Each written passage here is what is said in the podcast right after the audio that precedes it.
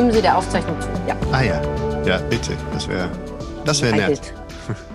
ähm, cool, dann fangen wir einfach an. Und zwar, ähm, ich wollte eigentlich noch, sage ich dann jetzt direkt im Podcast, sagen, wie äh, unglaublich viel ist Parallele die Mehrzahl von Parallel? Parallel? Ja, Parallelen. Wie viele Parallelen? Wie viele Parallelen ähm, deine Geschichte in deinem Buch mit dem, was ich eigentlich, ne, mit, mit das andere Tabuthema, nämlich Depressionen und, und psychische äh, Beschwerden oder psychische Gesundheit ähm, habe, ähm, das, das, äh, ähm, und danach sage ich erstmal, wer du bist und so weiter, weil die Leute kommen hier ganz kalt im Becken rein. Aber ich habe äh, äh, hab deine Geschichte gelesen und gedacht, krass, es ist genau das gleiche tabubehaftete Thema und das Einzige, was man machen kann, ist Augen auf, Tür auf, sich auf den Weg machen und mhm. durch, durch tausende Erfahrungen schlagen, um für sich irgendwie rauszufinden, was ist denn eigentlich gut und was brauche ich.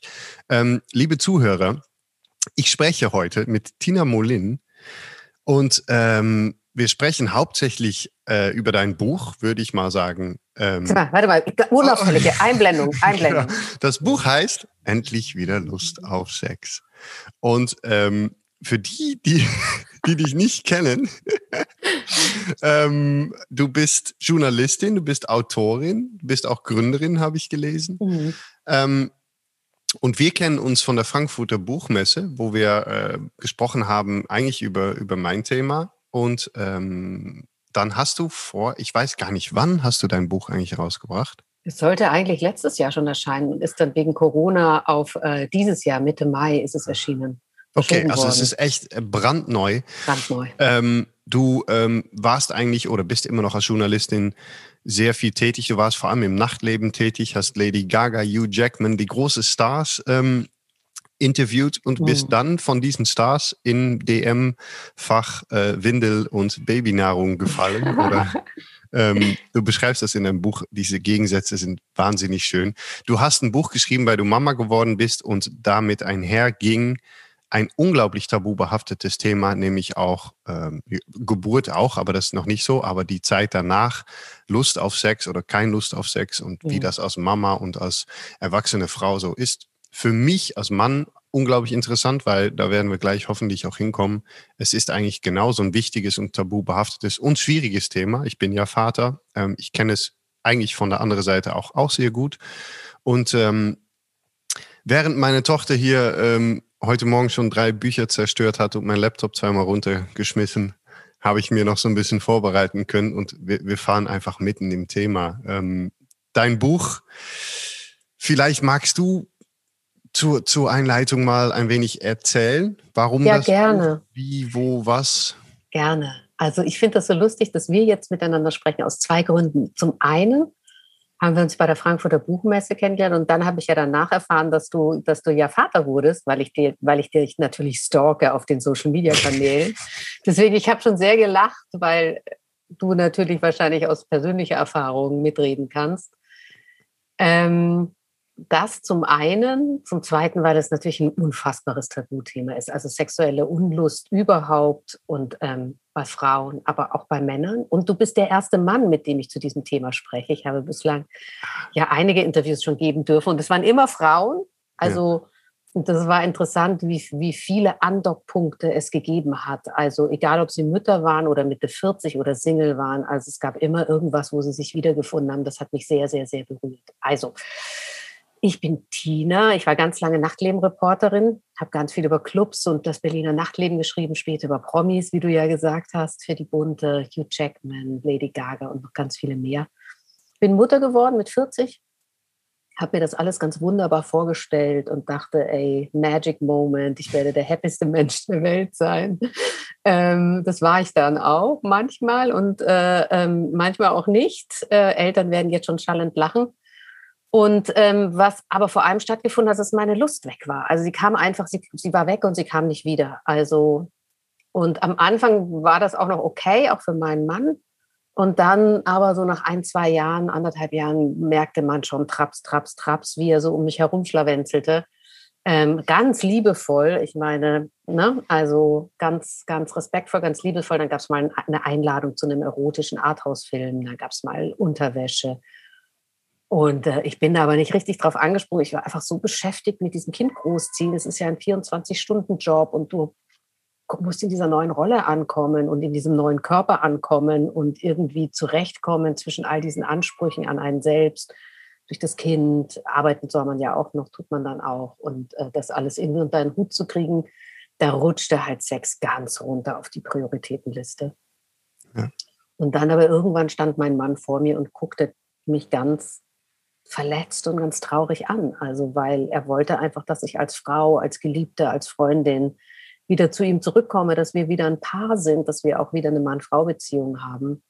Und, ähm, und als ich dann diesen traurigen Blick gesehen habe und diese Verzweiflung, da wurde mir klar, okay, wir stehen jetzt an, an einem ganz wichtigen Punkt. Also wenn ich das jetzt nicht höher priorisiere, den Sex und äh, das, das Gemeinsamsein, dann laufe ich Gefahr, dass die Beziehung zerbricht. Also ne, der Klassiker, er betrügt mich oder, oder, oder, oder.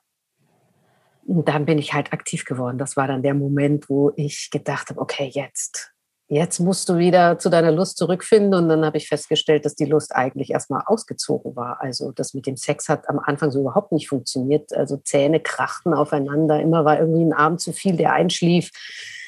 Äh, erogene Zonen, die früher entflammt wurden, blieben kalt wie das Polarmeer. Also es war einfach entsetzlich. Und ich dachte so, oh Gott, jetzt hast du ein Kind bekommen, jetzt bist du frigide geworden. Das gibt's doch gar nicht. Was ist denn hier los? Ähm, und das kam auch überhaupt nicht zurück. Und dann habe ich das irgendwann heulend meiner Heilpraktikerin erzählt, dass ich einfach überhaupt keinen Bock mehr auf Sex habe und dass da einfach nichts mehr ist.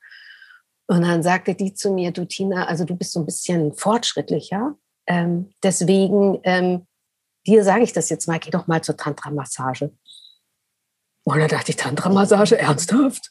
Also intim berühren lassen, kenne ich niemanden. Äh, ist das schon Betrügen? Und dann ist es schon Sex? Und bezahle ich dann für Sex? Ist das wie zu Prostituierten zu gehen?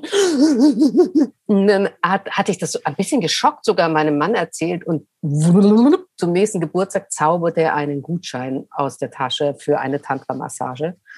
So, und dann dachte ich erst, ach, volles Kopfkino äh, wie muss ich jetzt für Sex bezahlen? Oder auch, was ist, wenn ich da auch nicht komme oder Lust habe? Ist es dann wirklich besiegelt, dass ich jetzt frigide bin?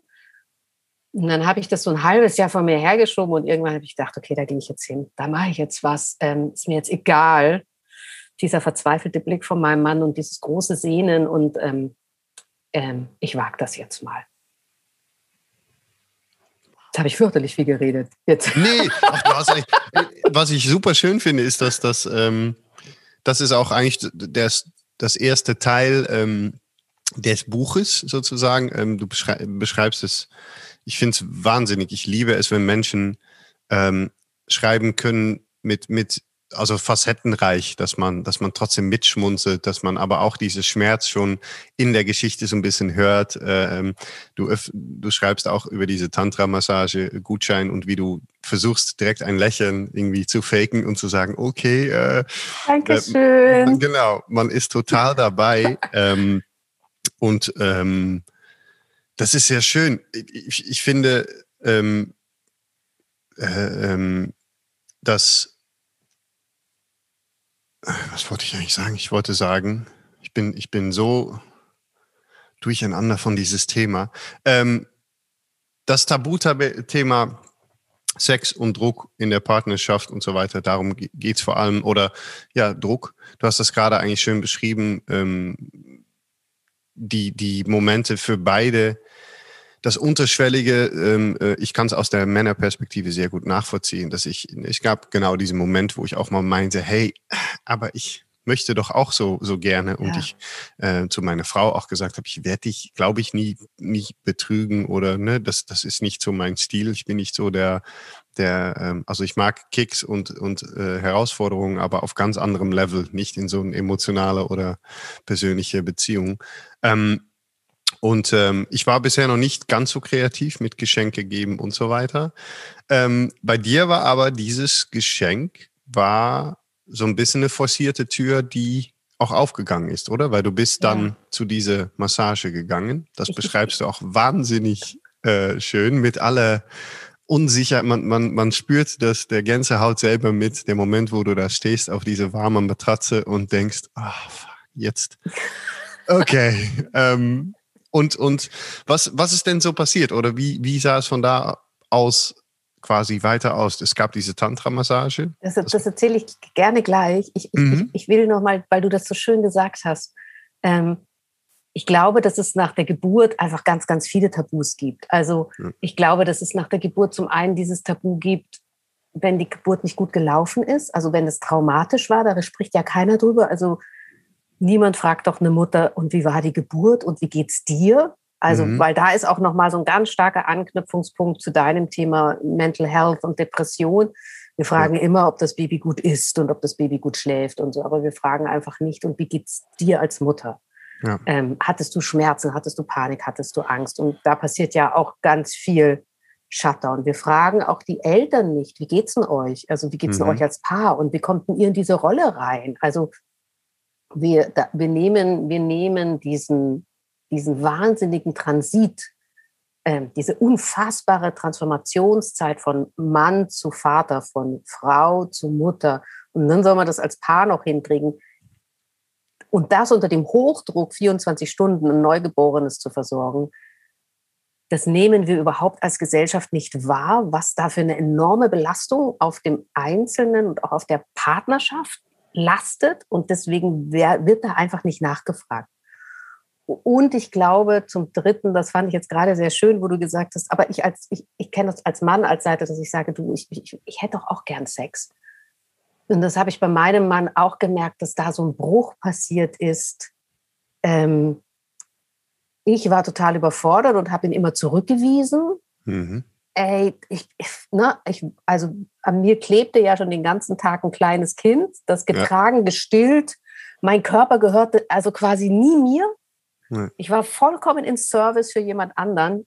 Und wenn es denn mal schlief, dann wollte ich meinen Körper auch einfach mit für mich haben. Also bloß keine Körperlichkeit schon wieder mit jemandem und schon wieder in jemanden hineinfühlen, was der jetzt braucht und was es jetzt braucht. Oh. Und ähm, das wird, glaub, das ist ganz schwer nachvollziehen, glaube ich, für einen Partner. Und mein Mann hat sich total zurückgewiesen gefühlt, weil er wollte doch nur mit mir zusammen sein. Und ich war so, ey, bitte lass mich in Ruhe. Und er kam sich, glaube ich, echt manchmal vor wie ein Vergewaltiger, so, hallo, ich will Sex oder wie so ein Sexmonster.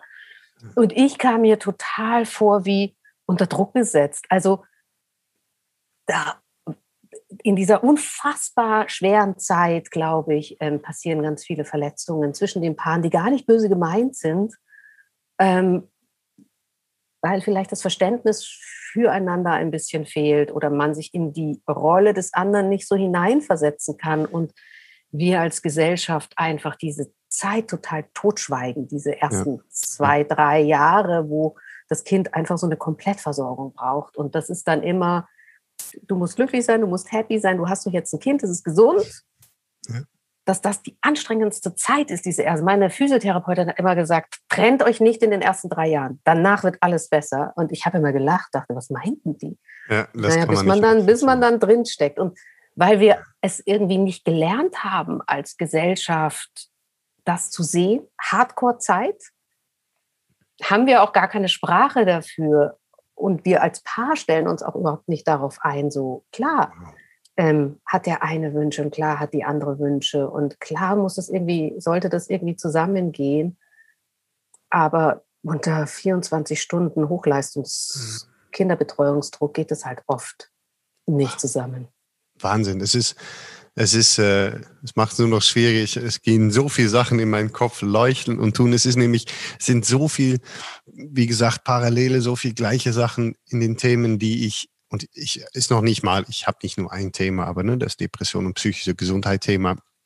Ähm, du hast so unglaublich recht, dass was mir gerade so auffällt, es gibt, es gibt keine Sprache, meintest du. Es gibt kein, weil es wird tatsächlich nicht darüber geredet. Es wird, es wird nicht darüber geredet, außer ähm, dass es das Wunderbarste ist, was es gibt. Und so weiter wird in der Tat nicht geredet über von vorne bis hinten alles, was da eigentlich passiert. Und das ist, ähm, da sind wir eigentlich ganz armselig dran. Auch, auch wiederum das Gefühle und Emotionen und wo sind wir denn?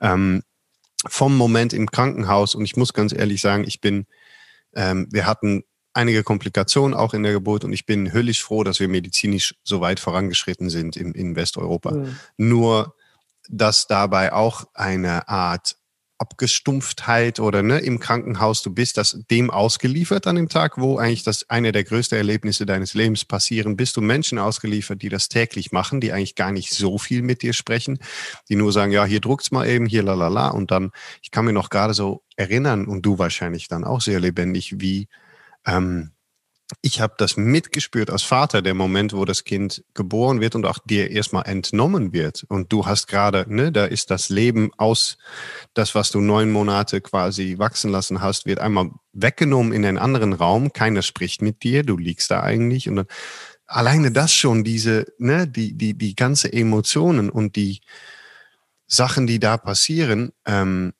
danach kommt eine Hebamme und die spricht zwar mit dir, aber es ist, es ist sehr wahr. Es kommt eigentlich selten die Frage, wie geht's dir? Was ist gerade, was ist passiert bei dir? Welche Farben? Welche, ne, so wie wir eigentlich über alle andere Gefühle auch reden sollen. Und ähm, also wir reden doch mehr über den Blinddarm. Ja. Ey, wie war's denn da? Was gab's zu essen im Krankenhaus? Wie war's genau. denn da? Wie geht's denn dir? Kannst du dich schon bewegen? Also ja. wir haben viel mehr Empathie ja. und Mitgefühl und eine Sprache, wenn sich jemand die Achillesferse reißt oder ein Blinddarm, Wahnsinn, ne?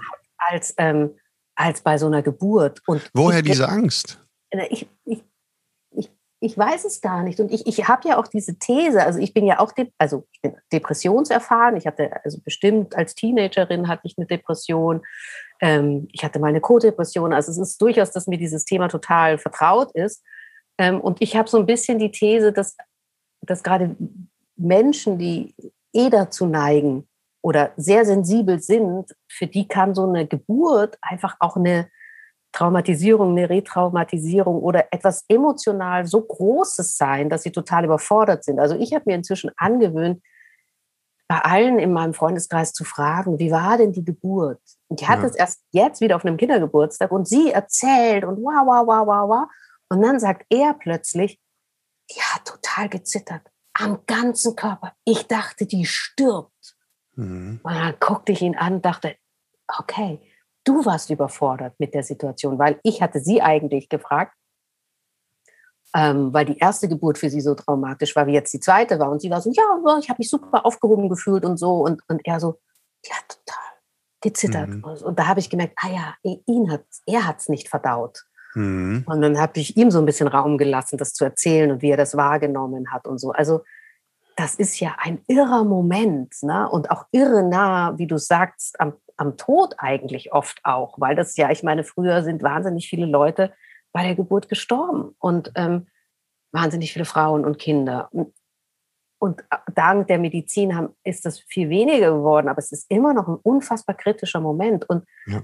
Da ja. gehen wir dann so drüber und wir hören gar nicht und wir fragen gar nicht, wie ging es denn dir damit und was machst denn du damit? Und dann kommt man ja aus diesem, aus dieser, aus dieser Nussschale quasi raus, Krankenhaus, man ist noch versorgt, da guckt jemand nach einem. Und dann hat man diesen, dieses irre Erlebnis, im besten Fall irre schön, im schlimmsten Fall irre schlecht. Mhm. Und dann kommt man überhaupt nicht mehr dazu weil man ja dann 24 Stunden Babybetreuung hat und die Frau, aber der Mann ja auch, man braucht ja eigentlich viel mehr, um so ein, um so ein, um so ein bisschen, um dieses kleine Leben zu versorgen. Und dann hat man überhaupt keinen, dann gibt es diesen Zeitpunkt gar nicht mehr, mal zu fragen. Nee, man wird vor allem zu Hause einfach so, das, das stimmt, ne? Man ist zwei, drei, vier Tage später, wenn alles okay war, wieder zu Hause. Ähm, da kommt eine Hebamme, die sind auch fast immer unglaublich äh, lieb und packen an, aber sind die sind ein Stündchen da ja. ähm, oder mal länger und ähm, dann, und ich liebe meine Eltern und alle Eltern, aber dann wollen die Eltern kommen, die frisch Opa und Oma geworden sind und Freunde und dies und das. Und ähm, es ist lustig, weil du, weil du meintest, ne, aus der männlichen Perspektive, ähm, ich glaube, als Mann, das, was ich gemerkt habe und viel besprochen habe, und zum Sprechen kommen wir dann auch gleich direkt, ähm, aber ist, dass man ist eine, eine, eine Zeit lang zu Recht so das fünfte Rad am Wagen. Du bist so ein bisschen da, um einfach alles instand zu halten, weil Mama 24 Stunden das Leben instand haltet. Das heißt, du bist morgens ähm, in der Küche Sachen am, am Auswaschen, Auskochen, tun, Essen am Holen, äh, dafür sorgen, dass Windeln da sind, dass alles geht. Mama kann nicht wirklich gut laufen, oft und und und. Ähm, das ist zum Beispiel so ein Gefühl, worüber, glaube ich, unter Männern sehr wenig gesprochen wird. Und ähm, ich glaube, und das ist eigentlich, das wollte ich dich erstmal fragen, ich war immer in, in, in der Glaube oder ich habe lange geglaubt, dass Frauen viel mehr und offen sprechen über diese Erfahrungen und über Sex und über Geburt und über solche Sachen. Ähm, mehr als Männer, weil Männer grundsätzlich, ja, ne, ein Bier und jo, alles gut, jo, jo, jo. das ist natürlich ein bisschen Stigma oder ein bisschen eine, eine sehr einseitige äh, Wiedergabe, aber ich hatte das Gefühl, dass Frauen grundsätzlich viel mehr reden über diese Themen. Ähm, und das hatte, stimmt nicht den, ganz so, ne? Ich glaube nicht. Also wir reden dann, weil es gibt ja unheimlich viel, was man lernen muss in sehr kurzer Zeit. Also gerade mhm. wenn es das erste Kind ist. Das heißt, der Austausch mit Freundinnen, mit Frauen geht eigentlich immer nur darum, ne, was für eine Windelsorte hast du, ähm, ja. wo, wo, kriegst du das her, äh, wächst deins auch so schnell und schläft es und wie und was? Also du versuchst dieses, die, du versuchst dir in, innerhalb kürzester Zeit ein unfassbares Wissen drauf zu tun. Und, äh, und darüber drehen sich eigentlich die Gespräche. Und mir ist eben auch aufgefallen, dass alles andere auch gar nicht gewünscht ist. Also ich, ich hatte, ich, ich hatte durch das Stillen noch zusätzlich zugenommen. Also mhm. ich wog dann schon, ich wiege normalerweise so um die 60, ich wog dann schon 75 Kilo, ich wurde immer, immer mehr und ich war ganz unglücklich damit. Also weil ich, ich bin, ich, ich, ich war immer schlank. Ich, ich war noch nie nicht schlank. Mhm. Und das hat, hat total viel mit mir gemacht, also dass mein Körper nicht mehr mein Körper war. Und, ähm, und immer wenn ich das irgendwie erzählen wollte und sagen wollte, ähm, boah, ey, ich bin echt fett geworden und boah, ich habe jetzt schon so Falten am Rücken, dann hieß es immer, ja, aber dein Kind ist gesund, du hast doch ein Kind bekommen. Ist doch jetzt alles gut, dein Kind ist gesund. Und es gab nicht mal, also man hat mir nicht mal diesen Raum gegeben, mal abzukotzen, dass ich tot unglücklich bin. Ich weiß, ich hatte dann, war da mit einer, auch mit einer Freundin spazieren im Tiergarten. Wir schoben die Kinderwägen und dann habe ich es erzählt und dann sagte sie, oh, und ich habe Wassereinlagerungen. Und dann sagte ich, oh krass, und ich habe jetzt das. Und sie so, oh, und ich habe das. Und guck dir mal meine, guck dir mal meine Kaiserschnittnarbe an. Und ich so, oh, guck dir mal meine Kaiserschnittnarbe an. Es wurde immer schlimmer und wir verglichen unsere Körper. Es war köstlich. Und am Ende sagte sie, ich habe sogar Zellulite an den Armen. Und ich so, okay, das ist untopper. Das ist wirklich das Aller, Allerschlimmste. Wahnsinn. Und, Aber, ja. und das war so, oh Mann, endlich. Wir standen mitten im Wald und verglichen uns, und wir verglichen sie nicht mehr. Wir erzählten nur einfach, dass unser Körper, dass wir, unser Körper einfach ein Grauen gerade ist. Ja. Und durften das. Ja. Ohne dass jemand Wahnsinn, uns sagte, ne? aber dein Kind ist gesund ja. und du musst doch glücklich sein. Das ist so ein bisschen das, ja, ich bin auch mal traurig bei, bei ne, wenn ja, genau. jemand mit äh, sich äußert, Depression oder Angstzustände zu haben, dass jemand sagt, ja, ja. Oder du, du musst doch einfach, also oder dieses, oder, ähm, genau. Ähm, ähm, ähm warte mal, ähm, das ist doch nur eine Einstellungssache. Genau, ja. Ja, das, äh, das ist auch du musst nicht dich immer nur ein bisschen leicht. zusammenreißen. Genau, reiß dich mal zusammen. Wahnsinn. Ähm, es, es stimmt aber, und ich glaube, das geht natürlich ein bisschen einher mit der Gesellschaft auch, ne, wo alles so, wenn man auf, auf Instagram jetzt ähm, Parenting, Babys oder irgendwas äh, eintippt, ich weiß es gar nicht, weil ich mach, ich habe ein ziemlich schreckliche, Gott sei Dank, äh, Beziehung mit, mit Instagram, weil ich es einfach kaum nutze und wenn dann schlecht. Aber ich weiß, dass Freunde von mir eine Seite haben und da ist es wirklich alles nur wunderbar und dies und so und jenes. Und das ist natürlich auch, ne, das ist, finde ich, ein sehr kritisches Problem unserer Gesellschaft im Allgemeinen. Jedes Instagram-Profil ähm, außer meiner äh, ist, äh, sind irgendwie Leute in perfektem dies und perfektem das. Deine wahrscheinlich auch nicht, äh, weiß ich sogar. Meins ist, ähm, meins ist perfekt. Ja, ah, stimmt. Du hast auch Filter, Filter über Filter. Aber ähm, und das zieht sich natürlich durch. Ich weiß schon, dass meine Frau mal gesagt hat, in der Tat, dass Freund, dass manche Freundinnen, dass da einfach auch so eine Tür zu war, die gesagt haben, die, die wirklich, ne, Kind schläft perfekt, es wächst perfekt, es tut, es tut, es tut. Und ich glaube, wenn es eins nicht ist, und deswegen ist es ja auch so schön, ist schon mal, es ist nicht perfekt, weil Kinder schlafen nicht perfekt. Kinder, also unsere schläft katastrophal. Und ich liebe es, weil sie ist einfach ultra energetisch und hat einfach keinen Bock. Ist ja auch alles okay. Ist nur für uns ein bisschen mehr anstrengend und wir müssen Wege finden, ähm, wieder dahin zu kommen. Aber irgendwie ist es, und das ist natürlich auch ein gesellschaftliches Ding. Ich, vielleicht, ich weiß das gar nicht, war das früher nochmal, war es anders, als wir noch ne, ganz, ganz früher viel mit zusammengelebt haben und man auch nicht alles verbergen konnte. Das ist ja, einfach oder man einfach, war. dass man einfach durch die Großfamilie einfach viel mehr mitgekriegt hat. Ich kann mir durchaus ja. vorstellen, dass es die total perfekten Kinder gibt. Also ich habe Freundinnen, wo die Kinder im zweiten Monat schon angefangen haben, Eis zu schlafen. Problemlos. Aber das, das heißt ja nicht, dass man nicht die Empathie aufbringen muss. Mhm. Bei Eltern, wo es nicht so ist, mhm. hinzuhören. Ne? Also mhm. ich habe auch Freundinnen, die totale Sonnenscheine sind und die nie Probleme haben. Aber das heißt ja nicht, dass es nicht das andere gibt. Und das war jetzt auch das Schöne mit dem Buch. Meine Mutti hat es gelesen und rief mich dann an und fing dann von sich aus an, von meiner Geburt zu erzählen. Also zu sagen, also ich hatte ja auch einen Kaiserschnitt und ich bin einfach aufgestanden und losgegangen. Ich hätte mir gar nicht vorstellen können, dass das so ein Problem ist. Und dann, aber ich habe es jetzt verstanden und das war total schön zu sehen, Horizonterweiterung, Perspektivwechsel. Ja. Nur weil es mhm. bei dir gut gelaufen ist, heißt es ja nicht, dass es immer gut läuft und bei allen gut läuft. Also da nochmal den Horizont aufzumachen und um nochmal den Bogen auch zurückzukriegen zum, zum Sex. Ich habe so für mich halt die Konklusio rausgezogen, Sex ist ein bisschen wie so ein Kanarienvogel. Weißt du, früher hat man die mitgenommen in den Bergstollen und wenn kein Sauerstoff mehr da war, Vogel tot, alle Mann rauslaufen. Und so habe ich gemerkt, das ist Sex. Also wenn du keinen Sex mehr hast, dann stimmt irgendwas nicht. Also dann ist, hast du mega Stress auf Job oder Probleme mit deinem Vorgesetzten oder ist, es ist irgendwas in der Beziehung passiert oder du hast eben ein Kind bekommen und bist total überfordert oder gefordert ähm, oder, oder, oder, oder, oder. Also wenn der Sex, der Sex ist immer fast das Erste, was den Bach runtergeht, wenn irgendwas irgendwas nicht stimmt. Und für mich ist das jetzt auch ein bisschen wie so ein Frühwarnsystem. Wir haben es jetzt wieder gehabt, mein Mann und ich, bei Corona. Ne? Alle Mann zu Hause, Kind zu Hause, Mann zu Hause, alle zu Hause. Das war natürlich das Erste, was äh, wieder den Bach runtergegangen ist. Diesmal wussten wir es ja schon und, und wussten, ah, guck mal, jetzt sind, jetzt sind wir wieder so mit Lernen und Office und ähm, äh, Finanz, also äh, Existenzkrise, jetzt sind wir wieder so belastet, ja. dass das wieder einschläft. Aber dann haben wir natürlich aufgrund der Erfahrung vom letzten Mal inzwischen so viele Tools und so viele Werkzeuge entwickelt und so eine Sprache entwickelt und so viel Flexibilität und Freiheiten entwickelt, dass wir das dann auch wieder gesehen hatten und wieder aufnehmen konnten.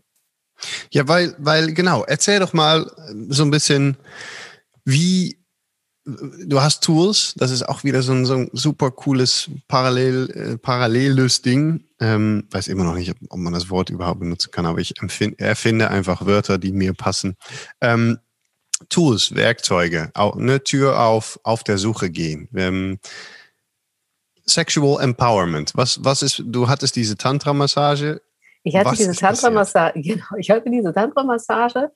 Ähm, und als erstes ist mal lustigerweise was passiert, was mit Sex gar nichts zu tun hatte. Die, die, man wird ja zwei Stunden quasi, ist wie eine Körpermassage, ne? wo, die, wo sozusagen Yin und Yang ausbalanciert wird. Ja. Ein bisschen erotischer, sie ist nackt, du bist nackt, so. Ähm, aber äh, eigentlich eine reine Körpermassage. Und dann in dieser Körpermassage legte die die Finger auf meine Kaiserschnittnarbe. Und ich fing so an zu weinen. Ja. Und das war A, das erste Mal nach zwei Jahren, dass es dafür Raum gab und ich realisierte, wow, da ist eine Verletzung aufgetreten. Das war mir bis dahin noch gar nicht richtig klar geworden, dass ich traumatisiert sein könnte durch diesen Kaiserschnitt. Und in diesem Moment wurde es mir klar und es war Raum für Heilung. Und, ähm, und dann passierte das Zweite, dass dann man wird dann nochmal gefragt, ob man jetzt wirklich intim berührt werden möchte. Und dann hat man auch an diesem Punkt nochmal die Möglichkeit, ja oder nein zu sagen. Und ich sagte ja. Und es war alles gut. Ich ne, ich hatte ganz viel Lust und es war wunderschön und ich war sehr erleichtert, ich war nicht frigide geworden. Und es passierte noch was Zusätzliches, dass, dass es fast schon ein spirituelles Erlebnis war. Also richtig Scheitelchakra ging auf, ich stand im Universum, ich war eins mit allen Sternen und dachte so, als ich dann so im Taxi nach Hause saß, weil irgendwie an U-Bahn fahren, Schnellbahn fahren war überhaupt nicht zu denken, mhm. am Taxi nach Hause dachte ich, ob ich Sexualität wirklich in der Ganzheit begriffen habe, wie sie vielleicht mal angelegt war. Hm, vielleicht ist es ja so, dass ich nur wie bei einer Pizza immer nur ein Stückchen esse und die ganze restliche Pizza, die da ist, gar nicht wahrnehme und gar nicht sehe. Und am nächsten Tag riefen so viele Freundinnen von mir an. Wie war es denn gestern? Und erzähl doch mal. Und da war so ein Interesse, dass ich dachte, ach, schau doch mal an. Daraus ist dann der Blog Happy Vagina entstanden. Und äh, da habe ich dann angefangen, sozusagen, du nanntest es Sexual Empowerment, über diese Reise dort äh, Blogartikel zu schreiben, weil ich so, und, und dann gab eben eines das andere. Dann habe ich äh, quasi alles, was mir auf dem Weg begegnete, wo ich aber auch so ein Bauchgefühl hatte, dass ich das probieren möchte, das habe ich dann gemacht. Ich war bei einem, bei einem Gebärmutter-Blessing, ich war bei einer Gebärmutter-Entpanzerung, ich habe äh, ich hab in meine Gebärmutter meditiert. Also äh, ich war auf einer Kuschelparty, mein Mann und ich waren auf einer Swingerparty. Also es war sehr aufregend. Nicht mhm. alles war toll. Also Swingerparty hätten wir uns wirklich sparen können. Das war das unerotischste, was man, was ich jemals erlebt hatte. Abgesehen davon, dass ich noch die die Schwiegereltern von meinem Kumpel oh, kennengelernt habe. Oh Gott, oh, wir stehen da also und plötzlich sagt der zu mir, treffe ich einen Kumpel von mir und der sagt, ich, meine Schwiegereltern und dann standen da diese 60-jährigen Schwiegereltern in voller Latexmontur mit Sklavenband oh. und man schüttelte sich so die Hand. Schön, Sie kennenzulernen, auch schön per se, schön, Sie kennenzulernen. Und wie, ist, wie geht's Ihnen so? Oh. Schon gesiezt auch? Ich meine, kann man dann nicht duzen, wenn man eh schon. Ich weiß es nicht mehr. Es war so bizarr. Aber es war auch, selbst wenn das nicht passiert wäre, es war so unerotisch. Ja.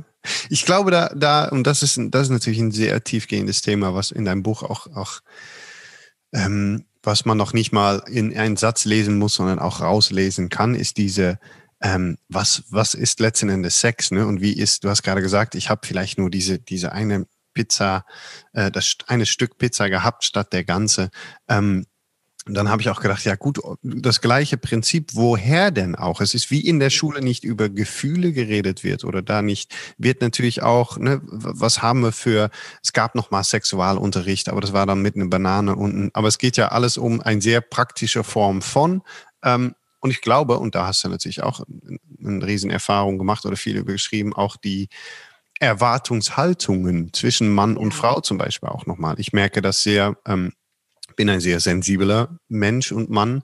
Ich bin einer, der ähm, sich sehr, ich fühle mich sehr, ähm, äh, wie sagt man das?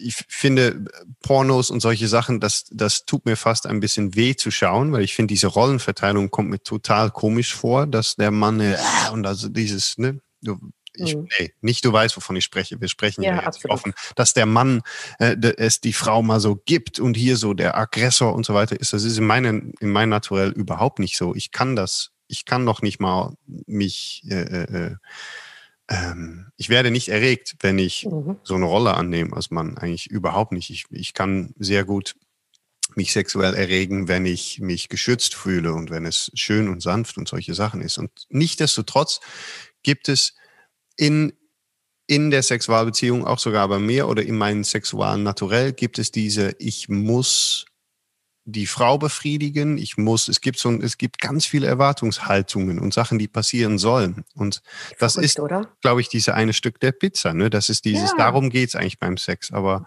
also in alle Richtungen. Also ich, ich habe den Druck, ich muss schnell erregt werden mhm. und, und, und feucht werden und bereit sein und so.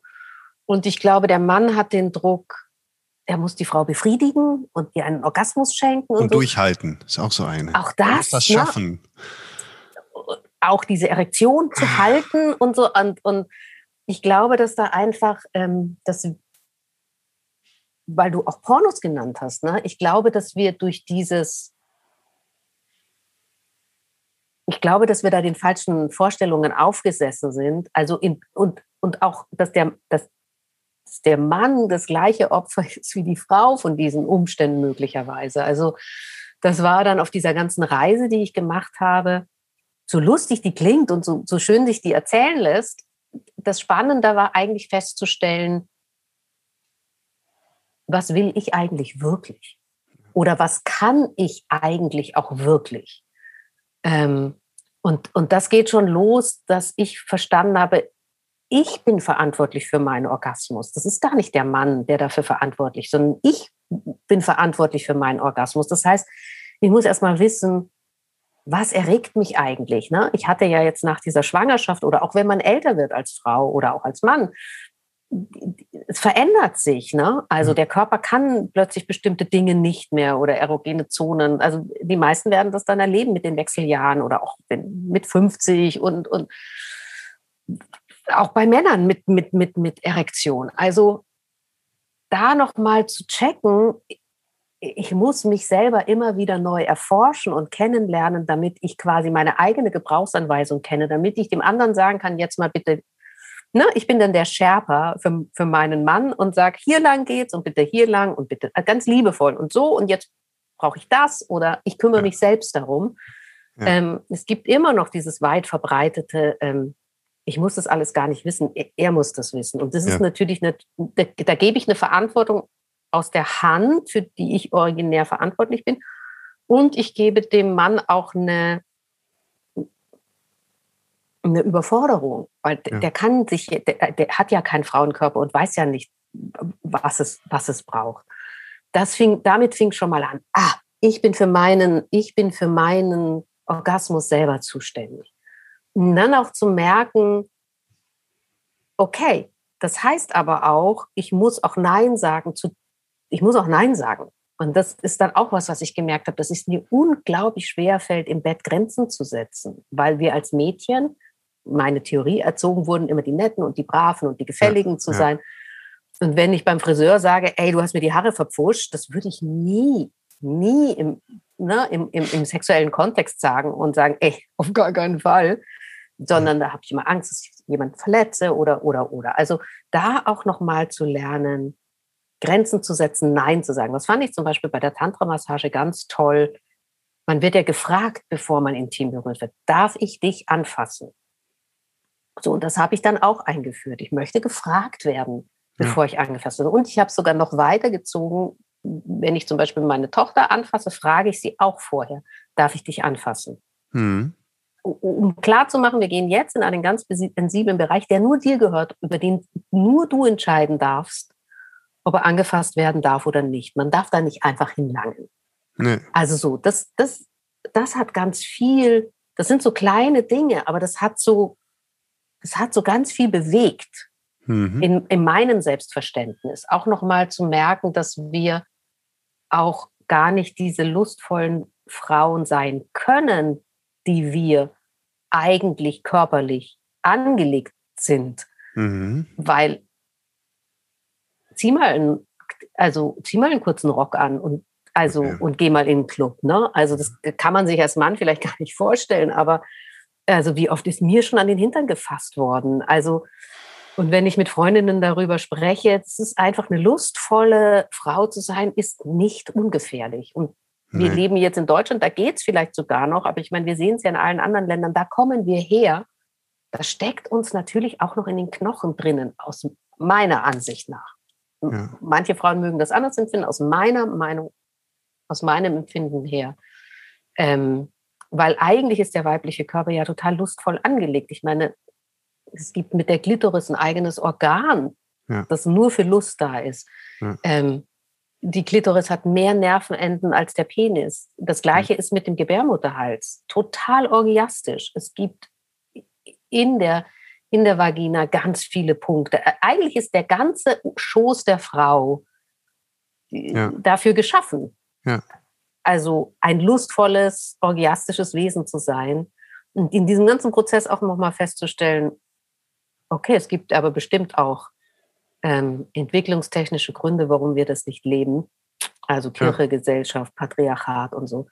Das hat ja, dann auch nochmal da, dazu geführt. Wir beruhen auf hunderte von Jahren von, von Deformation fast, ne? Also, ja, das, also äh, Männer, Männer wie Frauen. Und, ja. und, und dann eben im nächsten Schritt, weil du nach dem Toolkasten gefragt hast, zu merken, okay, also wenn ich Sex anders begreife, vielleicht hilft mir das. Also wir begreifen ja Sex als reine Penetration. Ja. Aber was ist, wenn es das nicht ist? Ja. Also was ist, wenn wildes Knutschen 15 Minuten, ja. 10, 7 schon Sex ist?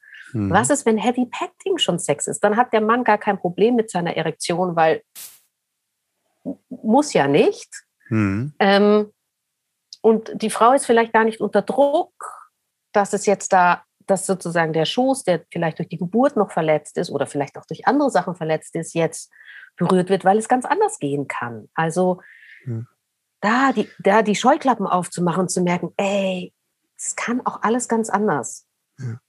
Da sind wir eigentlich wieder beim, bei den gleichen Themen. Ne? Es ist also sprechen, überhaupt mal zu sagen, hey, ähm, ich fühle mich unsicher oder ich bin nicht so glücklich in dem, was passiert oder was kann ich. Ich habe mit meiner Frau in letzter Zeit öfter gesagt, darf ich das lernen eventuell? Ne? Ich kenne eigentlich, ich kenne noch gar nicht so viel von deinem Körper insofern, dass wie du ihn kennst. Und kannst du mir das vielleicht beibringen insofern, dass, dass ich das auch besser lernen kann, weil ähm, ich lebe ich lebe ja sehr stark dieses im, in, als Coach zum Beispiel bei Menschen auch. Und das ist eine das ist ne, auch sehr gleich. Dieses ich, ich kann kein Mensch heilen, weil ich kann nicht in jemand reinspüren. Ich kann nur immer im besten Falle noch mehr Fragen aufrufen, als dass ich Antworten geben kann und helfen, wieder zu spüren. Deswegen liebe ich ja, das ist auch, boah, es gibt so viel Parallele.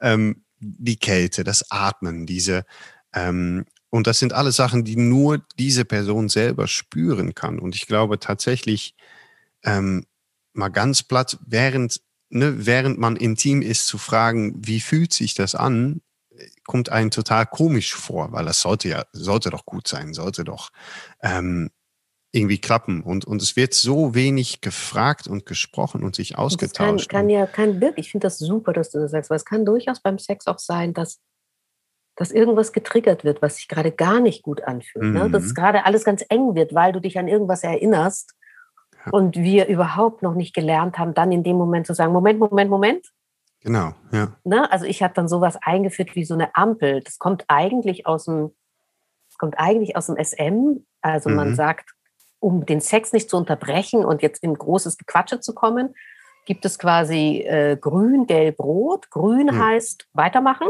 alles super. Ja. Ähm, orange heißt nicht mehr, aber auch nicht weniger. Lass uns mal hier anhalten an der Stelle. Ja. Und rot heißt Stopp aufhören. Ja. Wow, ja. Ne?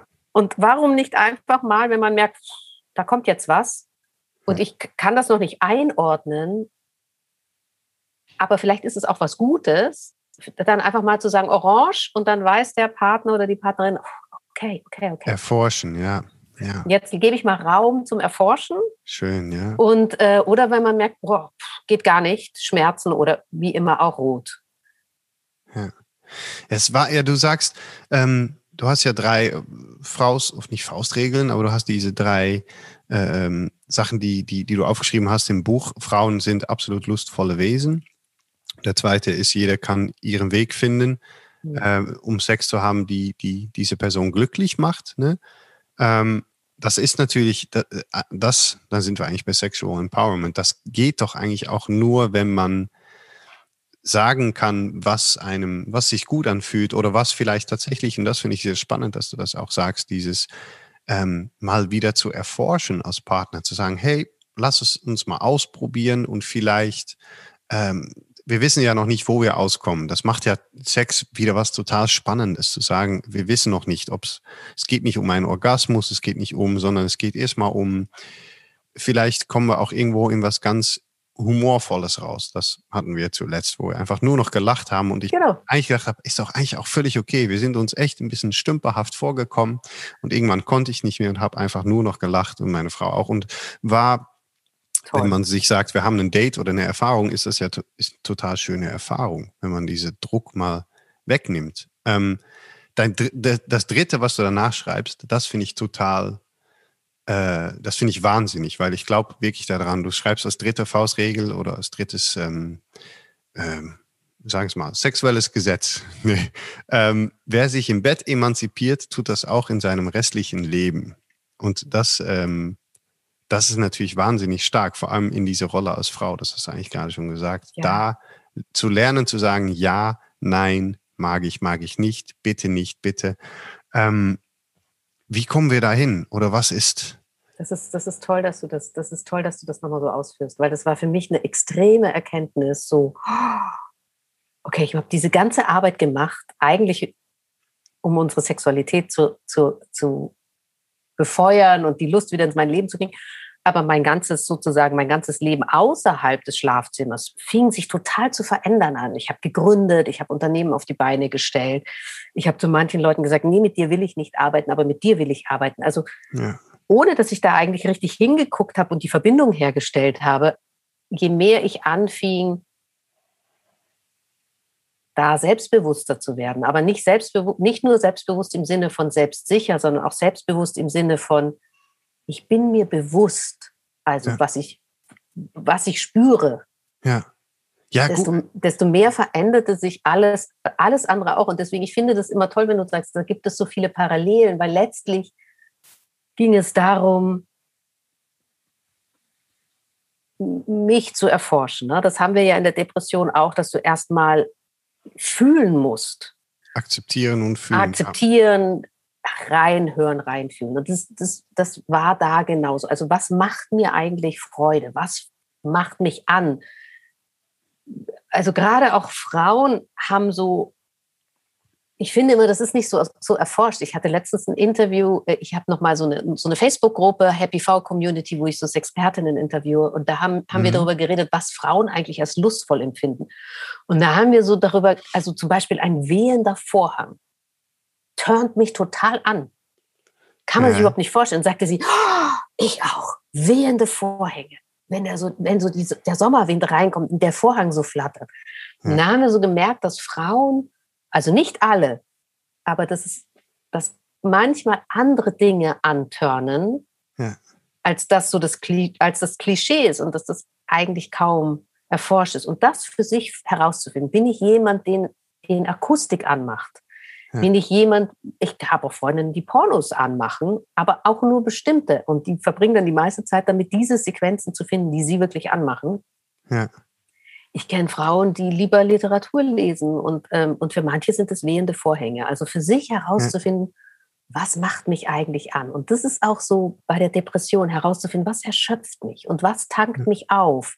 Ja. Und wo sind, wo sind die Gefahrenstellen? Ähm, dann auch herauszufinden, dass wir als Frauen nicht immer, weil wir sind ja zyklische Wesen, anders ticken. Also eine Frau braucht zwischen 20 und 40 Minuten, um überhaupt erregt zu werden. Ja. Ähm, das wird ja im Pornos überhaupt nicht dargestellt. Da ist die Frau nee. ja immer heiß. Wird auch wenig ähm, gekocht, merke ich immer. Und wenig, also Sachen, die total mit diesem ja, Moment vielleicht zu tun haben. Und wenn man, wenn man aber als Frau sich weiß und akzeptiert hat, ich brauche einfach 20 bis 40 Minuten. Oder es ist so, dass es muss sich eine ganze Gehirnregion bei der Frau abschalten, damit sie entspannen kann. Ja. Das heißt, wenn da noch ungebügelte Wäsche liegt, eine schmutzige Küche und irgendwas auf der To-Do-Liste nicht ist, dann kann diese Gehirnregion nicht abschalten. Das heißt, sie kann nicht entspannen. Ja. Und das, man wird dann immer so ausgelacht, aber eigentlich ist dieses Wissen total wichtig. Und, die, und je mehr du dich eben da kennenlernst, je mehr du dann lernst, Nein zu sagen und auch zu diesem Nein zu stehen und dich dann nicht überreden zu lassen, je mehr du lernst, auch Ja zu sagen zu Dingen und je mehr du dann auch deine Tricks kennst, also wie du gesagt hast, man kann doch beim Sex auch noch mal Sachen ausprobieren. Wenn du dann diese Ampel hast und sagst, okay, komm mal, wir probieren jetzt das aus, diese neue Stellung oder dieses Gadget oder dieses Toy oder whatever. Und wenn ich mir nicht sicher bin, sage ich orange und dann lassen wir es einfach so, wie es gerade ist. Wenn ich es super finde, sage ich grün und wenn es total überhaupt nicht geht, sage ich rot. Und dann muss ich gar nicht diskutieren. Und dann kann ich das aber im anderen Leben auch umsetzen und sagen, stopp, Pause, weiter.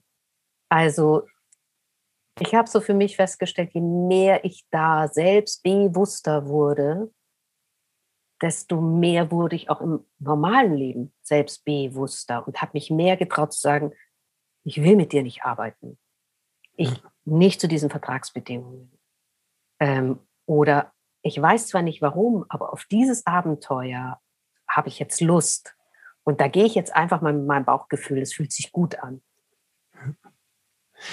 Ich meine, es macht so viel Sinn, wenn man es von außen betrachtet und sagt, wenn du mit deiner Intimität, das, was dir am allernächsten ist, das kleinste, intimste, wenn du da eine Balance findest und eine Identität und eine, dann, es macht ja nur Sinn, dass man von da aus agieren kann im Leben mit so viel mehr Klarheit und Sicherheit und äh, ähm, ich meine, das ist eine kleine Revolution auch wiederum, die ich, die ich spüre, die man, also da wird, glaube ich, sagen wir mal so, es wäre sehr wünschenswert, wenn jetzt 100.000 Menschen das hier hören und sagen, boah, okay, äh, das setzen wir jetzt direkt mal um. Ich glaube, dass in viele Beziehungen da einiges auseinanderbrechen wird auf einmal, weil eine dominante Rolle aus dem Fenster geschmissen wird und weil, ne, da sind wir eigentlich bei, ich glaube, das gleiche Prinzip, als wenn Partner äh, mal anfangen, wirklich zu sprechen und zu sagen, hey, ich bin im Leben vielleicht dies oder das. Ähm, es wird da viel bei rauskommen, vielleicht, dass man tatsächlich einfach mit dem Partner gar kein Verhältnis hat, obwohl man zweimal die Woche Sex hat, aber dass es einfach nicht läuft. Aber von da aus, es muss auch immer ein bisschen was kaputt gehen, glaube ich, um wieder was Neues wachsen zu lassen. Ähm, ich ich habe zum Beispiel ähm, bisher viele Menschen im Coaching gehabt, die ich irgendwann gesagt habe, vielleicht hast du keine psychischen Probleme, vielleicht bist du einfach nur von Arschlöcher umgeben. Hast du die Option überhaupt schon mal äh, ne, mal genommen? Dein Job ist kacke, dein Chef ist total, der, deine Eltern haben dich irgendwie, la la la la la. Das ganze Paket sieht eher so aus, als hättest du und als weißt du das eigentlich, aber ne, hast auch nicht die Eier, das einzugestehen und zu sagen, nee, ich gehe jetzt mal aktiv vor und verändere das. Ähm, und ich glaube, dass bei so einer kleinen Sexual Revolution das auch sehr gut so sein kann, dass da erstmal ähm, ein paar harte, äh, das, da knallen ein paar Welten aufeinander, aber es wäre so unglaublich wünschenswert, dass das passiert, weil ich glaube, dass man von da aus, ne, aus diesem Bruch kann eine Pflanze wachsen, die, die ja. für so viel mehr Klarheit und so viel mehr, ich, ich, ich fände es Wahnsinn. Stell dir mal vor, alle hätten mehreren, also ich finde diesen, diesen, diesen, diesen, ich finde diesen Begriff so schön, Sex worth wanting. Ja. Sex worth wanting, also Sex, von dem man nicht genug kriegen kann. Ja. Wenn wir den hätten, und das ist, das war sozusagen mein Ziel, dass ich Sex haben möchte, von dem ich nicht genug kriegen kann. Und das, ja. und dann will man ja auch Sex. Ne? Also ja. vielleicht ist die Frage einfach, wenn die Frau oder auch der Mann nicht mit einem schläft, dass es vielleicht einfach nicht der Sex ist, der so toll ist, dass man, dass man, dass man genug davon, nicht genug davon kriegen kann. Und es, man ja. kann das aber, ich meine, wir haben es alle nicht gelernt, sondern ne, Learning by Doing. Und wenn man halt nicht die besten Lehrmeister und Lehrmeisterinnen hatte, hm.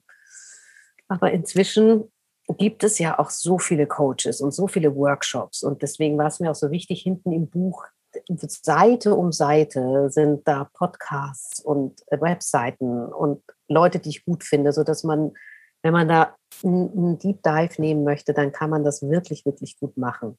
Ja, du schreibst das, das finde ich auch sehr cool, auch nach der Tantra-Massage, also äh, der erste Kapitel oder erste Abschnitt, ähm, ist auch direkt ein sehr, sind sehr informative äh, Zeile mit, ne, was ist denn eigentlich überhaupt Tantra und warum? Und ähm, das wäre nämlich jetzt noch meine Frage. Wir sagen mal so, ich höre gerade zu und denke mir, ui, ich bräuchte vielleicht diese Revolution auch ein kleines bisschen. Ähm, dann muss man natürlich als erstes ein Buch kaufen, aber was was würdest du jemanden raten, der jetzt auf diese, diese ne, Kreuzung vielleicht steht und sagt, oh, ich glaube, ich muss auch echt was verändern? Wo fängt man an? Ich finde ja immer, man fängt bei sich an. Mhm. Also ich glaube, wir machen oft den Fehler, dass wir sagen, du musst dich verändern. Ähm, und da ist, das ist einfach der kleinere Hebel. Ähm, ja. Der größere, viel größere Hebel, auf den man wirklich zu 100 Prozent Zugriff hat. Also wenn du nicht den Sex hast, den du haben möchtest und dich Ne, wir reden jetzt nicht Gewalt oder so, ne, sondern ganz normal. Du hast nicht den Sex, den du haben möchtest, fängst du, glaube ich, erstmal bei dir an. Also erstmal wirklich zu gucken, das war mein Schritt. Ich habe dann mit Selbstbefriedigung angefangen. Das war eigentlich nicht so mein Tool, mhm. um überhaupt einmal herauszufinden, was mag ich eigentlich und was mag ich eigentlich nicht. Und zwar nicht nur mit Sexspielzeug, sondern auch wirklich mal anfassen und dann auch zu merken, huch, ich glaube, ich habe bei mir festgestellt, da ist auch so eine Scham, sich selbst anzufassen. Ähm, und es dauert auch ewig, ähm, unter uns gesprochen. Ähm, aber es ist einfach spannend, einfach zu spannend, auch zu merken, wow, und, und äh, es gibt so, das, das, das sagen einem diese ganzen Körpertherapeutinnen eben auch, also diese Sextherapeutinnen auch, das ist quasi wie so eine Resensibilisierung. Je öfter du dich intim mit deinen Händen anfasst, desto mehr werden die ganzen, die ganzen Nervenenden wachen wieder auf mhm. und werden wieder aktiver. Das heißt, du, du wirst einfach feinfühliger im Schoß. Und je feinfühliger du im Schoß bist, desto leichter hast du dann natürlich Lust oder, oder auch später dann einen Orgasmus. Aber das, glaube ich, wäre so das Erste, bei sich anzufangen und sich auch nicht davor zu scheuen. Ich meine, da sind wir wieder bei deinem Thema, sich nicht davor zu scheuen, sich Hilfe zu holen. Also man muss inzwischen auch nicht mehr zum, zum Therapeuten gehen oder zur Therapeutin. Es gibt so tolle Sexcoaches, so tolle Sexberaterinnen, es gibt so tolle Eventreihen, mhm. auch, auch Safe Spaces, wo den Frauen, wo so Frauengruppen, wo man sich wirklich guten Rat holen kann und tolle Inspiration holen kann und wo man dann in so vier Wochen ähm, sich schon ganz gut wieder selbst annähert an sich selbst. Und von da aus kann man dann weiter starten. Und irgendwann kommt man eh an den Punkt, dass man sich körperlich so verändert hat, dass es sich vor dem Partner gar nicht mehr verbergen lässt. Und dann mhm. ist man eh da, dass man drüber reden muss. Und ich meine, wir haben damals mit gewaltfreier, wir haben uns ja nur noch, an, also nicht nur noch, aber es war, wir konnten über dieses Thema nicht mehr normal reden, weil da einfach schon, schon so viele Verletzungen waren. Und dann habe ich gewaltfreie Kommunikation versucht zu machen. Aber ich habe auch das erste halbe Jahr eigentlich nur geschrien. Gewaltfrei. ich gewaltfrei bin gewaltfrei! Und da hilft einfach auch, also ich, ich denke auch immer, dass wir total überschätzen, was wir in einem Jahr erreichen und vollkommen unterschätzen, was wir in drei bis fünf Jahren erreichen können. Also wir haben bestimmt, es hat bestimmt ein Dreivierteljahr gebraucht, bis wir wirklich halbwegs miteinander reden konnten. Und dass es jetzt wirklich smooth läuft, hat es fast zwei Jahre gebraucht. Also sich auch diese Zeit ja. zu geben. Also und das ja. Gleiche gilt auch mit dem Baby. Die ersten drei Jahre sind einfach brutal. Also so schön sie sind, sie sind einfach brutal anstrengend. Und wenn man aber weiß, okay, drei Jahre und danach wird es besser, dann ist es selbstständig, dann läuft es selbstständig, dann schläft es vielleicht auch selbstständiger und dann kriege ich auch ein bisschen mehr von meinem Leben wieder zurück und dann kümmern wir uns intensiver als Paar umeinander. Und jetzt gucken wir einfach, dass wir diese drei Jahre nur zusammen rumkriegen. Warum nicht auch so? Ja. ja. Und was ist, wenn man drei Kinder hat oder vier? Dann ist das lang. Dann oder? hat man meinen vollen Respekt. Meinen auch mittlerweile. Mann, Mann, Mann. Ja. Mann, Mann, Mann. Aber da, ja. da habe ich jetzt für mich, also weil wir ja bei dem Toolkasten waren, ne? also für mich ja. ist es immer noch die, die große Challenge, ist vom Kopf in den Körper zu kommen. Ja. Meine Tage sind rattenvoll. Ja. Und dann soll ich am Abend die entspannte Geliebte sein. Ich finde diesen Spagat hinzuringen enorm schwierig. Das heißt, ich habe mir so einen Toolkasten erarbeitet. Bei mir hilft Tanzen total gut. Einfach mal drei meiner Lieblingssongs und ich bin sowas aus dem Kopf raus. Für anderen ist es vielleicht Kochen. Ja. Oder deswegen fand ich auch so eine Kuschelparty spannend zu merken, dass wenn ich so 20 Minuten gestreichelt werde und noch nicht mal intim, sondern mit Klamotten an, wie sehr mich das entspannt und wie weich mich das macht und wie viel Lust mir das bringt. Und das, auch das ist für mich ein guter Übergang. Also das, das ist Toolkasten 1, also auch bei drei Kindern. Was, wenn sie jetzt alle schlafen, was mache ich, damit ich rüberkomme von der Rolle der Mutter in die Rolle der Frau? Ja. Ähm, zweite Sache, die wir gemerkt haben, ist verabreden. Also Sex passiert nicht einfach so. Ähm, wir machen inzwischen Sex-Dates. Also wir machen sowieso Paar-Dates, wo wir uns auch vornehmen, nicht übers Kind zu sprechen. Ähm, und wir machen inzwischen auch Sex-Dates, wo wir uns dafür verabreden. Ich meine, wir sind eh heute, nichts passiert mehr spontan. Kein Picknick, mhm. kein Yoga, kein Meditieren, alles ist getaktet. Auch das und es funktioniert ausgezeichnet. Ich glaube auch, dich da ein bisschen darauf einzustellen. Also ich finde es, das ist lustig, das ist was, was, was erregt einem. Ich finde sowas, ich finde es total erregend, wenn meine Frau sagt, Dienstagabend, dann und dann du und ich. Und, das kommt ähm, auf die Typen drauf an. Es gibt Leute, genau. die, die das total erregend finden, äh, diese ja. Vorfreude. Ich überhaupt nicht. Nee. Ich finde das schrecklich. Ähm, ich bin da total spontan, deswegen brauche ich so einen Toolkasten, ja. ähm, um dann so, um, um rüberzukommen. Also für, für mich ist äh, Eisprung auch super Sache, läuft, ist, ist immer, also Eisprung ist immer eingetragen und dann, ja. da sitzt immer ein Sexdate drauf, auf jeden Fall. Ähm, ja. Auch nochmal zu verstehen, dass ähm, Sex nochmal auch anders, also A, anders zu bewerten, auch eine wilde Knutscherei kann schon Sex sein. Ja. Heavy Petting kann Sex sein. Man kann sich auch einfach nochmal öffnen. Also warum nicht dem anderen bei der Selbstbefriedigung zusehen? Mhm. Mhm. Ne, das ist ja ein großes, großes Tabu, gro große Scham, aber why not? Ja. Ähm, und auch dieses Sex zu einem Event zu machen. Also wir gehen ja auch nicht immer ins gleiche Restaurant. Wir fahren nicht immer in den gleichen Urlaubsort und ähm, wir ziehen auch nicht immer das gleiche T-Shirt an. Ähm, bis auf Männer. Die haben immer die gleichen T-Shirts, die gleichen Socken und die werden genauso nachgekauft. Okay, das gilt nicht, das nehmen wir zurück. Ähm, aber warum das nicht beim, beim Sex auch? Also warum nicht sagen, ey komm, lass doch mal was zusammen ausprobieren. Lass doch mal auf so eine Swinger-Party gehen. Dann kann man ja vorher die Regeln besprechen. Es gibt inzwischen übrigens auch tolle Coaches, die einen da coachen. Mhm. Ähm, ich glaube, Michaela Mittermeier, die steht auch hinten im Buch drinnen. Ähm, da kann man auch mal googeln, was wären denn so Regeln, die man besprechen muss vorher, damit dann nachher nicht das große Heulen ist. Ja. Wir waren in so einem Bondage-Kurs, fand ich total spannend. So, also brr, britzeln, ja. ne, Abenteuer, mal was ausprobieren, Fenster auf, reinlassen.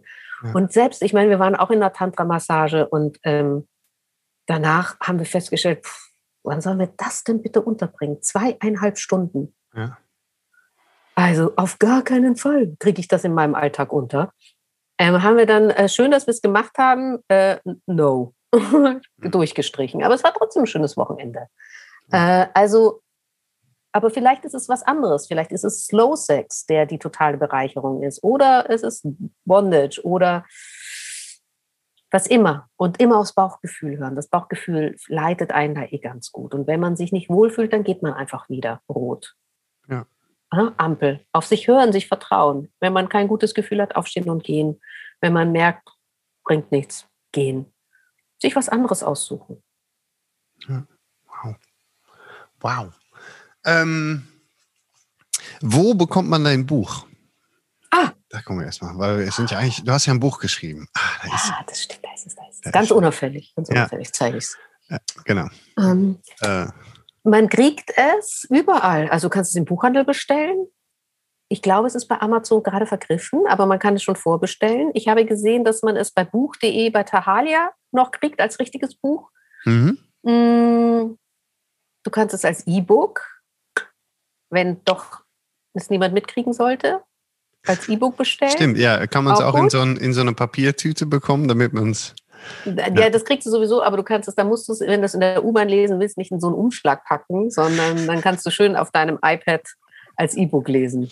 Genau, okay, ja. Oder du, du oder happyvagina.de, Happy Vagina, für die, die nicht so gut Englisch, happyvagina.de ist mein, mein, mein Blog. Ähm, da kann man auch ganz viel lesen. Ja. Weil es bei mir geht es halt eh vor allem um diese, um diese weibliche Sexualität, also weniger ja. um den männlichen Blick. Ja, trotzdem glaube ich auch für Männer, das ist ja das Schöne. Ja, gerade so interessant, die, die andere Seite besser zu verstehen. Genau, gerade interessant, die andere Seite besser zu verstehen. Und ich glaube, dass wir da auch alle, also ich, ich das, da ist auch gar kein Männerbashing in dem Buch drinnen, sondern nee. ein ganz liebevoller Blick, weil mein Mann tat auch sein aller, aller, aller, aller, allerbestes. So, ja. und hat, hat, hat, hat versucht und versucht und versucht und trotzdem hat es ja. so, hat's erstmal nicht klappen wollen. Nee.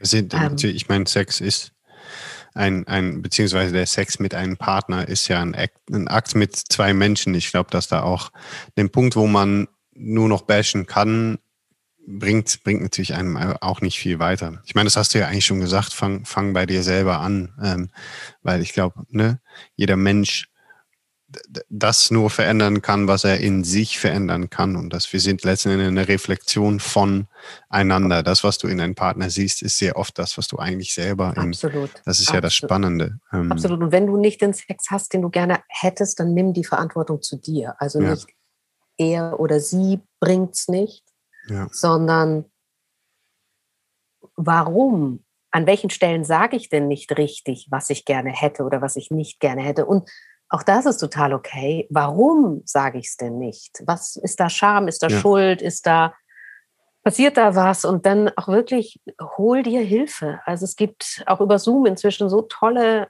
und ja. das reichen auch. Es ist ja jetzt, du brauchst also wenn nichts Schlimmes passiert ist in deinem Leben, dann brauchst du auch keine Gesprächstherapie, dann brauchst du einfach ein bisschen Inspiration. Vielleicht reicht das Buch, vielleicht reichen auch hinten die weiterführenden Links und, und Inspirationsquellen. Aber vielleicht gehst du auch einfach zwei, drei, vier Stunden zu jemandem. Ja.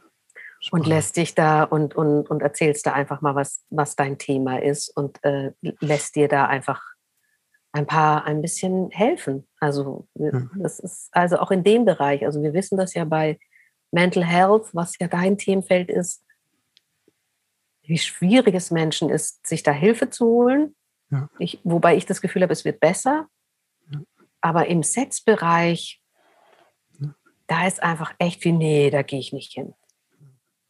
Und vielleicht, ich meine, das ist das Schöne, ist, vor allem auch dein Buch ist, ist auch das Gleiche ähm, was ich auf, auf, auf der Ebene der, der psychischen Gesundheit versuche, ist einfach mal zu sagen, Leute, komm, lasst uns doch mal darüber sprechen. Lass uns doch mal auf eine Geburtstag, wenn jemand dir fragt, wie es geht, ähm, vielleicht mal sagen, nicht so gut, ich stecke in eine tiefe Depression. Oder sagen, nicht so gut, ich bin mit meinem Sexleben nicht so glücklich. Oder, und ohne dass dann jemand, ne, oh, sondern dass Leute meistens dann sagen, passiert oh, ja das, meistens, meistens passiert ja, ich weiß nicht, wie es bei dir ist, aber bei mir ist es ja das Gegenteil, wenn ich dann sage, oh, ich habe jetzt ein Buch über Sex geschrieben. Ja. Ey, ich bin Dann die beliebteste die Person auf jeder ja. Party. Also die ja. Frauen rutschen ran und sagen, also ich habe jetzt ein Kind bekommen, wie ist es denn jetzt mit dem Beckenboden? Wie trainiere ich denn jetzt den Beckenboden? Oder, oder, oder. Also plötzlich ist da jemand, dem man all diese Fragen stellen kann. Und, ähm, Unerhofft zur Expertin geworden, ne? so wie ich ja, auf dem psychischen ja, ja. Thema, wo ich auch immer denke, Leute, ich habe nur meine Geschichte niedergeschrieben. Ich habe auch nur meine Geschichte und das war mir auch ganz wichtig, die nicht bevormunden aufzuschreiben. Also nicht zu sagen, so musst du es machen, sondern so habe ich gemacht. Und, äh, und ich bin auch erstaunt darüber, ich kriege ja jetzt auch schon Feedback zu dem Buch, wie breit das ist. Also ich hatte jetzt eine Leserin, die neun Bücher gekauft hat und die ihrem ganzen Freundinnenkreis geschenkt hat, weil alle Mutis sind und sie sagte, ja. alle haben das, aber keine spricht ja. drüber. Sie ja. hat jetzt einfach nur die Bücher verschenkt. Ja. Ähm, und dann hat sich eine Frau gemeldet, die gesagt hat, sie hatte eine Operation an der Gebärmutter oh. aus einem ganz anderen Grund. Mhm. Aber durch das Buch hat sie jetzt gemerkt, dass sie da vielleicht nochmal Heilarbeit machen muss, weil der Schoß ist ja quasi das Epizentrum. Das heißt, da geht die Wirbelsäule los. Ja. Da geht aber auch die Beine los. Das heißt, wenn da in dem Bereich, und das vergessen wir oft medizinisch, wenn da was verspannt ist, ja. dann hast du es halt am Nacken. Oder ja. dann hast du halt schiefe, dann hast du eine schiefe Hüfte. Und da nochmal drüber nachzudenken, ach krass, ich kümmere mich so um meine Schultern, aber vielleicht sollte ich mal gucken, ob mit dem Becken alles in Ordnung ist und mit dem Schoß alles in Ordnung ist. Dann hat, hat mich jetzt eine Leserin angeschrieben, die gesagt hat, ihr Mann schläft seit fünf Jahren nicht mehr mit ihr. Seit, also die, das das Kind, die Zeugung des Kindes war der letzte Sex und seit fünf Jahren, er ist in der Lustlosigkeit, hm. gar nicht sie. Und sie nimmt das jetzt nochmal als Anlass und bevor sie jetzt mit ihm spricht, geht sie nämlich jetzt, ich habe mir jetzt jemand empfohlen, geht sie jetzt zu einer, zu einer Sexcoachin, ähm, die sich auf dieses Thema spezialisiert hat und spricht mit der nochmal, bevor sie dann guckt, was für Schritte sie macht und wie sie es macht und so. Also es ist, es ist ein ganz breites oder auch, wie gesagt, meine Mutter, die mit mir nochmal über, über meine Geburt gesprochen hat. Ja. Also es tut und nochmal erzählt, wie das in ihrer Generation und so. Es ist total spannend, was für ein breites Feedback zu mir zurückkommt. Ja, wow. Ähm, ich, mir fällt gerade ein, und ich glaube, du hast die Tür jetzt aufgetreten. Kennst du Suka das? Rein ja. zufällig? Genau. Der, der, Übrigens kommt der im Buch vor. Ah, Ja, so weit bin ich ja gar nicht gekommen. Äh, muss man Warte sagen. Deutsche Post äh, zu, zu Danke, äh, Nord. Das Buch ist nämlich, äh, du hast es sehr früh verschickt, aber einfach noch nicht angekommen, weil der Post Ja. das nicht macht. Deswegen haben wir ein PDF und die habe ich auch echt versucht, ein bisschen zu speedreaden. Bei Silja und Suka für ihre Bereicherung. Mhm. Wahnsinn. Ich habe nämlich mit Zucker das schon sehr lange geplant und da kam die ganze Pandemie dazwischen und so weiter. Ähm, Männerwochenenden anzubieten, wo wir nämlich wirklich mal über die Rolle im breitesten Sinne sprechen. Emotionen, Sex, aber auch einfach die männliche Rolle in der Gesellschaft, warum ein X5, äh, BMW X5 mehr wünschenswert ist als ein, äh, ein gesundes System teilweise. Und ähm, das Gleiche haben wir eigentlich vorgehabt, in Äquivalent anzubieten, Frauenwochenende mit, mit ne, Coaches, die darin arbeiten. Ähm, ich muss das jetzt einfach, da, da muss ich heute anpusten, weil das es ist einfach so unglaublich wichtig, merke ich jetzt auch wieder. Ist Und die so Frage ist, wichtig. wie geht's denn bei dir weiter? Ist das hier als, als Journalistin, war das jetzt einfach cool Thema, jetzt widme ich mir noch ein Thema oder hast du, kommt noch ein Buch oder machst du vielleicht auch Workshops oder wie, wie hast du einen Plan, wie es bei dir Ich weitergeht? habe noch gar keinen Plan, muss ich ehrlich sagen. Ich bin, freue mich wahnsinnig, dass das Buch raus ist. Ich freue mich auch wahnsinnig über das Echo. Also Mhm. es scheint auch einen Nerv der Zeit zu treffen. Also ich hatte Ja. letztes Woche, letzte Woche ein Interview mit dem Stern. Ich spreche nächste Woche mit der Bild.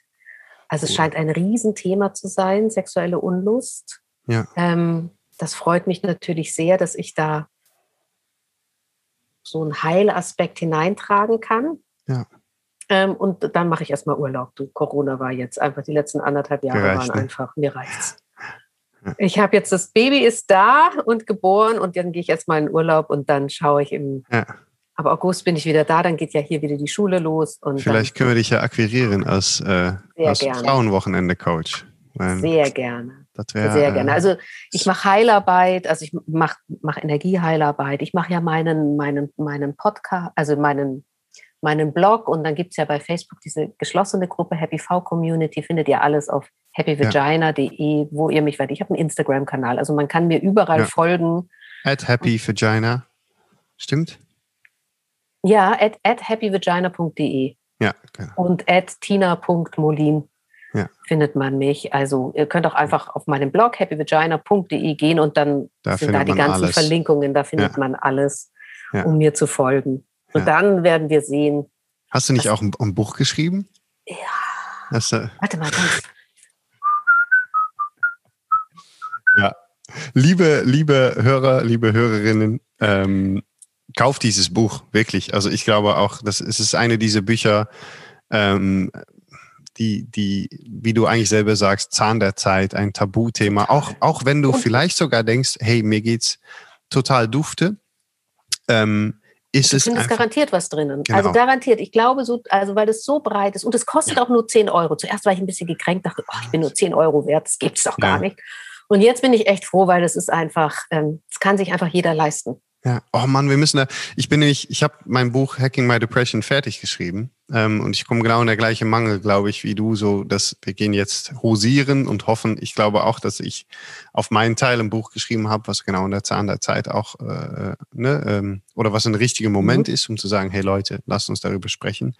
Ähm, und ähm, ich habe aber auch genau diese, ich habe da schon über nachgedacht, so, oh, was fragen die denn für einen Preis? Und werde ich irgendwie auch, wenn die sagen 7,99, werde ich dann irgendwie gekränkt sein oder werde ich, aber Ich war scheißegal. gekränkt. Ich, Ja. zu, ich dachte, oh, nur 10 Euro. Mm. Ja, aber hey, Aber jetzt, ich bin total froh, weil es ist niemand sagt, oh, es ist so teuer, das kann ich mir nicht leisten. Ja. Wenn es ein Hoch, also weißt du, wenn es ein Hardcover mit 17,90, Ja. Kann sich einfach wirklich jeder leisten. Das und es muss so, einfach so, raus. So, so es muss, ja, ja. Es ist so wichtig, weil, ne, willst du deine Frau verstehen oder deine Freundin? Willst du dich besser verstehen? Aber, ne, hast du irgendwas Traumatisches erlebt in deinem, in, in, in deinem, also entweder mit der Geburt, aber auch in deiner Sexualität? Also es ist einfach, das Spektrum ist so breit. Es ist, Leute, es ist das Sommerferienbuch. Bestellt euch das jetzt einfach. Es ist auch, weil es kein Hardcover ist, es ist genauso ein Buch, was in der Passt Reisetasche in jeden passt. Genau. Reisekoffer rein. Und das schön am Strand, da kann man das entspannt lesen und dann hat man schon Urlaub, dann kann man vielleicht danach auch mal zusammen darüber sprechen oder ausprobieren. Das, so ist es. Es ist genauso. Wow. Tina, ähm, danke. Ich, ähm, boah, ich finde äh, ich könnte noch tausend Fragen und tausend Sachen mehr stellen. Aber ähm, das machen wir einfach im nächsten Podcast, wenn du Das entweder machen wir einfach im nächsten. Das war wunderschön. noch ein Buch oder noch ein Dings oder wir machen einfach äh, nach deinem Urlaub organisieren wir endlich mal diese, diese, Diese Männer- und Frauenwochenenden. Das toll. Das habe ich auch. Ich glaube, der Austausch darin, also der Plan ist wirklich, das erstmal getrennt und dann irgendwann auch nämlich zusammenzukommen und sich mal gegenseitig zu sagen, das will ich, das will ich und du hast das schon so gut erforscht auch, dass ähm, das macht alles Würde Sinn. mich sehr freuen. Ja, wir besprechen das. Ich rufe gleich Zucker das an. Super. So, ähm, ihr Lieben, happyvagina.de. Das ist eigentlich alles, was ihr wissen müsst. Schaut da drauf, ähm, bestellt das Buch, ähm, folgt, spricht darüber, vielleicht auch wirklich mal äh, selber in den Social, so Social Medias oder wo denn auch, fangt einfach an, darüber zu sprechen, weil das ist wirklich, wirklich wahnsinnig wichtiges Thema. Ähm, danke für deine Zeit, Tina. Ich danke dir. Es war ganz toll. Und bis bald.